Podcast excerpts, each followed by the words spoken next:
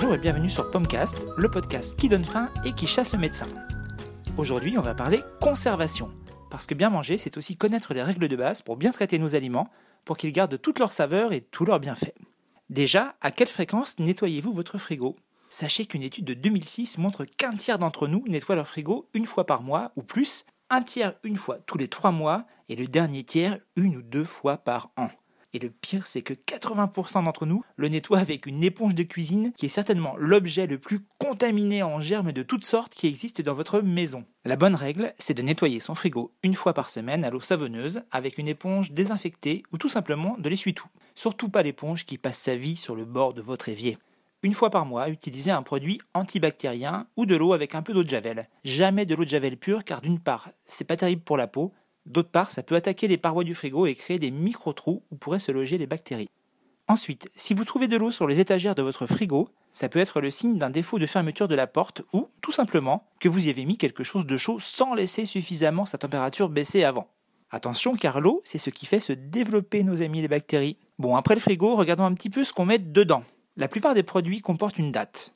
Pour les produits frais comme la viande ou les produits laitiers, c'est une DLC, une date limite de consommation passé laquelle les produits ne peuvent plus être vendus et, en théorie, plus être consommés. En pratique, s'il vaut mieux respecter cette date pour les viandes, elle peut être dépassée pour d'autres produits, notamment les yaourts, au moins une semaine, et les œufs, une à deux semaines sans problème. Si vous avez un doute, fiez-vous à votre odorat. Et pour les œufs, plongez l'œuf dans un bol d'eau. S'il reste au fond, aucun souci. Si son nez remonte un peu, il peut être consommé cuit. S'il flotte, là, il vaut mieux le jeter. L'autre date, notamment sur les produits industriels ou encore les épices, c'est la DDM, la date de durabilité minimale, qui remplace depuis 2014 la DLUO, qui était la date limite d'utilisation optimale. Ça veut juste dire que passé cette date, le produit reste parfaitement consommable, mais il va peu à peu perdre de la saveur. Il va devenir un peu plus mou ou un peu plus sec. S'il s'agit d'une épice, elle sera moins parfumée, mais on peut toujours la consommer 10 ans après, aucun danger. D'ailleurs, est-ce que vous saviez qu'il y a un aliment qui ne périme pas? C'est le miel. Enfin, le vrai miel le miel industriel de provenance Union européenne et hors Union européenne, vous avez quand même des risques qu'il n'ait jamais vu une abeille. Petite astuce concernant les yaourts. Si vous voyez que son opercule est bombé et que vous n'êtes ni à la montagne ni dans un avion, car dans les deux cas c'est dû à la pression atmosphérique qui est plus faible, méfiez-vous. Cela peut signifier que des bactéries ont proliféré. Là, c'est poubelle directe. Dernière chose, quoi mettre au frigo et quoi ne pas mettre au frigo? Eh bien la plupart des fruits et légumes ne vont pas au frigo, car cela nuit à leur qualité organoleptique. En gros, ils perdent leur goût et souvent leurs vitamines. Seule exception, les légumes entamés ou les fruits rouges comme les fraises et les framboises si on n'a pas prévu de les consommer dans la journée.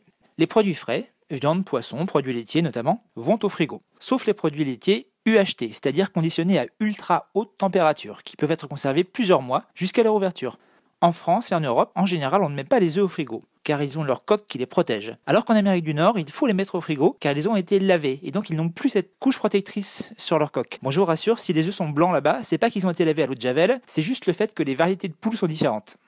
Le miel, la confiture, les cornichons, la moutarde peuvent, sauf mention contraire sur l'emballage, être conservés à température ambiante. Quant au reste des plats faits maison, ils doivent être mis au frigo dans un récipient hermétique, bien dans un bol avec un film transparent, et se conservent au maximum 3 jours dans la partie la plus fraîche du frigo.